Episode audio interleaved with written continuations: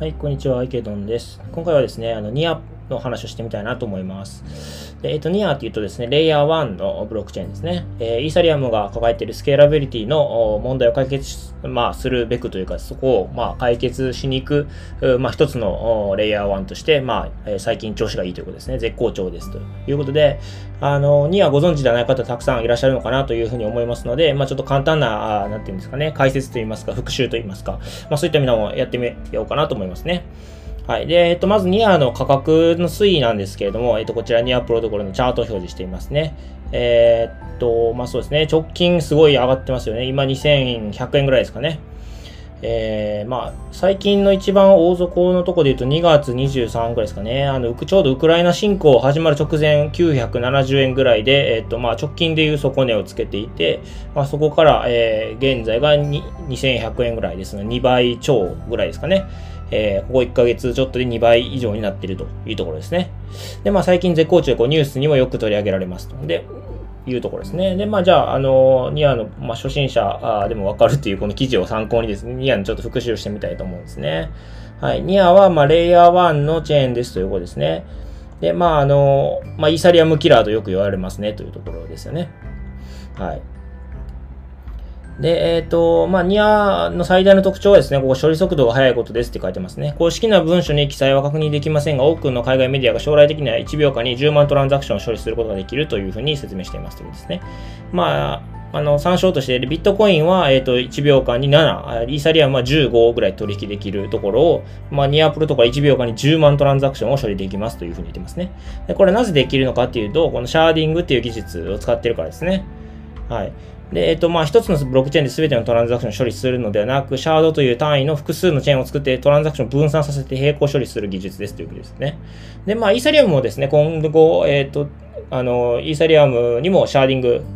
ちょっとどのタイミングだったか忘れましたけど、次の夏に、あの、予定してるザ・マージのアップデートの中にシャーディングが入ってたかどうか、ちょっと、あの、記憶入ってたかなっていう気がするんですけど、えー、ちょっと記憶が定かではないんですが、イーサリアムにも今後シャーディングっていう技術は導入される予定です。ただ、まだ今の段階では未実装ですね。でその技術をまあ、いち早く取り入れているのが NEAR ですということですね。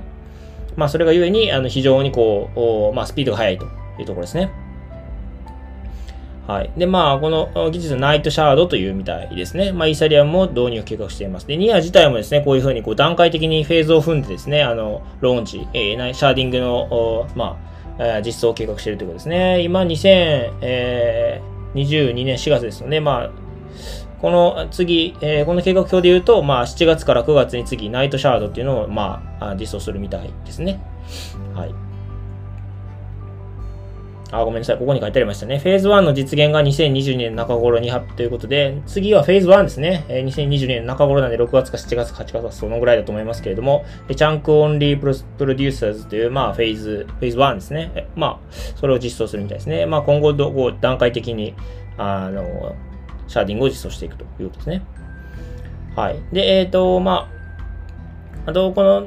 NEAR 以外にですね、まあ、 NEAR の、まあ、あ何ですかね、えー、イーサリアムとあの接続するために EVM 互換のオーロラというものがありますね。まあ、これはブリッジと言われるやつですけれども、あの、そうですね。まあ、これが一つの、こう、なんていうか、プラットフォームみたいになってて、まあ、このオーロラ上では、こう、EVM 互換で、まあ、プロダクトが作れますと。実際80、80を超えるプロジェクトが、まあ、オーロラの上で稼働しているということですね。はい。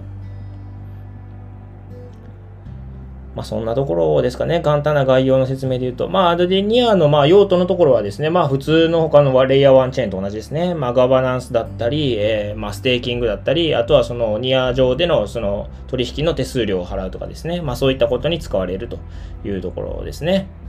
はい。まあ、このところですかね。はい。じゃあ、えっ、ー、と、もうちょっと見てみましょうというところですね。えー、最近の資金調達しましたので、そちらの記事も読んでみたいと思うんですけれども、最近430億円の資金調達をしてますね。で、 Tiger Global が、まあ、リードですね。まあ、めちゃくちゃ有名な投資家ですよね。あとは、FTX Ventures、 Dragonfly Capital、 ParaFi Capital、えー、などなどということで、あの非常に強烈な、まあ、あのメンバーが投資家として入っているということですね。で、資金調達額も結構大きいというところですね。で、えっ、と、この調達が、えっ、ー、と、4月ですかね。えー、ごめんなさい、4月7日に出てるニュースですけれども、これとは別に今年の1月にも資金調達していまして、まあ、その際には3アローズキャピタル、ドラゴンフライキャピタル、A16T ですね、アンドリーセン・ホロイツなどなどなどが、まあ、資金あの資金を、まあ、投資しているというところで、まあ、投資家に関してはもう何の文句もない、あの、超一流の投資家ばっかり参加してますので、まあ、そこはもう全く問題がないのかなというふうに思っています。はい。で、まあ、えっ、ー、と、そういったところからま盛り上がってきて、で、今後、まあ、その、シャーディングで技術を実装して、ま、実装していくので、まあ、そこのポテンシャル、それからあとは NEAR 上でこう最近 DApps があ結構、なんですかね、資金調達を発表したりしてますので、そういったところで盛り上がってきているというところですね。はい。じゃあ、 NEAR のホームページを見てみましょうということですね。こちらが NEAR のホームページになりますね。えー、Reimagine Your World ということで、あの表題がかけられてますけれども、あの、ホームページとしては非常にこう見やすくて、あの、なんていうんですかね、UI、UX に優れたと言いますか、そういった感じがしますね。で、えっ、と、ちょっとどこにあったか忘れたんですけれども、あの、 NEAR University みたいな、そのコミュニティを醸成するための、まあ、こう、 education とか、あとは、そうですね、ディベロッパーのためのこうツールの提供とか、そういったところもあの、進んでいるなというふうに思いますし、確かどこかにニア大、えー、 University みたいな、こうニアのことを学べるようなプログラムみたいなのも用意されてるんですよね。ということでですね、その、なんていうんですか、コミュニティへのその、おなんて言うんでしょうね、あの、コミュニティのその充実具合がこう非常に光るかなというふうに思います。ホームページの見やすさだったり、コンテンツの多さだったり、ディベロッパーが開発するためのツールだったり、あとは投資家が理解するためのその、 education、教育の部分、普及、あの、なんていうんですかね、啓蒙の部分ですかね。まあそういったところも結構優れてるかなというふうに思います。はい、じゃあ次、えっと、チェーン別で見たときにニアでどんな位置になるのっていうところなんですけど、えっと、この TVL で並べたランキングだと今14位ですね。1.18 billion。で、直近、ま、すぐ上にアスターがいますね。1.34 billion というところですね。はい。ただ一方ですね、この一番右の列ですね、 market cap を TVL で割った比率、まあ TVL の比率で見ると9.88ということでむちゃくちゃ割高なんですよね。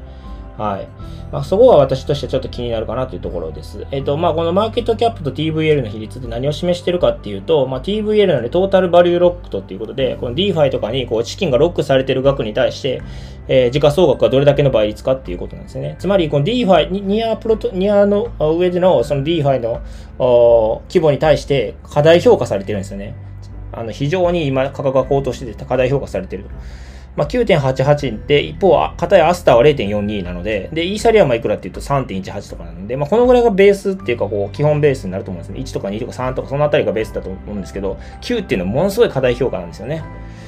あの、まあ、直近で見ても、イーサリアムと同じ水準まで下がるとしたら、あと、今から3分の1ぐらいにならないといけないので、価格が3分の1になるリスクもあるというふうに見て取ることができるかなと思いますね。まあ、一方、アスターは非常にこう過小評価されているので、まだまだ上がるかなと思います。まあ、そうですね。ニアはそう。まあ、あの、だからその TVL に対して、えー、今過大評価ですけれども、その NFT のマーケットプレイスだったり、えー、なんでしょうね。まあ、 GameFi みたいなとこだったり、まあ、そういったところの、まあ、あ数値はこう、TVL の中には含まれていないと思いますので、まあちょっと難しいところではありますが、まあ DeFi の充実度からすると割高ですね、ということですね。まあ、あの、はい、買われすぎですというところですかね。まあ、あくまで DeFi に対してなので、まあ、それ以外ゲームファイ、NFT、えー、まあ、そういったところがまあ含まれてない数字なので、まあ、ちょっと、えー、一部の判断にはなりますが、ちょっと割高かな。今から入るのはちょっと危険かなというふうな気がします。はい。じゃあ、えっと、ニア上でどんな、あの、アプリケーションが動いてるんだろうというところですけれども、こちら DAPS レーダーでニア指定してみるとこんな感じですね。一番ユーザーが多いのはレフファイナンスっていうところですかね。その次はニアクラウドですね。これは、まあ、アザーズなんでちょっと何の、どんな用途なのかわかんないですその次はパラス2.0、マーケットプレイスですね。多分 NFT のマーケットプレイスじゃないかなと思います。その次がメタプールってこちらは DeFi のツールですね。その次はニアネーム。まあ、これ何ですかね。あの、ドメインのネーム変えるようなサービスですかね。まあちょっと使ったことがないんですけども、で、ゲームが出てくるのはここですね。ピクセルペッツというやつが9番手に、まあユーザー数で言うと112なんで、まあちょっとめちゃくちゃ少ないなという。24時間のユーザーが114人なのでめっちゃ少ないなという感じはしますけれども、はい。こんな感じですかね。はい。じゃあ、ちょっとここでまとめてみると、もう一度まとめてみるとですね、ニアっていうのはレイヤー1のチェーンですということですね。で、スケシャーディングを実装していきますということですね。で、TPS がイーサリアムとかに比べてはるかに速いと。処理速度がむちゃくちゃ速いということですね。あとは、その、ホームページが非常に充実してて、その、コミュニティディベロッパーや投資家や、まあそういった人たちに対する、そのコミュニティに対する、え、コンテンツが非常に充実しているというところですね。まあ一方で TVL 比率で見ると、その DeFi の普及具合に比べてちょっと変わりすぎな面があると。今はかなり割高、今から入るのはちょっと危ないかなという気もします。DeFi の特にその DeFi に対しての比率で言うとかなり高いので、え、ちょっと危険かなという気がします。で、アプリケーションの面で見ると、まあ今、一番使われているのは Ref Finance という、まあ、エクスチェンジですね。DEX だと思います。まあ、ただ一方でですね、多分今この放送を聞きのリスナーの皆さんが使うようなアプリケーションは多分まだないと思いますので、まあ、どっちかっていうとこうアプリケーションが主導して、そのニアっていう通貨が買われているというよりも、そのニアというそのブロックチェーンのその基礎性能ですね、シェアシャーディングを踏まえた TPS の非常に高い性能、まあ、そこが評価されて、で、かつ、えー、最近ものすごい投資家が入ってきてますので、まあ、そういった盛り上がりを反映した、あまあ、なんていうんですかね、買われ方というか盛り上がり方なのかなというふうに思います。まあ、あのアプリケーション、あの良いアプリケーションが実装されればもう一段階上がるとは思いますが、一方で非常にこう TVL 比率で見ると9倍台ということで、あの非常に割高な評価かなというふうに思いますので、まあ、直近は結構入るのは危ないかなというふうに思います。まあ、2022年後はなんかどっかのタイミングで、例えば50%とか60%とか大きく下がるような、仮想通貨全体がもう大きくガツンと下がるようなタイミングがあればですね、あの入っていくのはありかなというふうに思います。はい。では、あの、今回はこちらで終わりたいなと思います。よろしければチャンネル登録、フォロー、それから高評価の方お願いいたします。はい。では、お疲れ様です。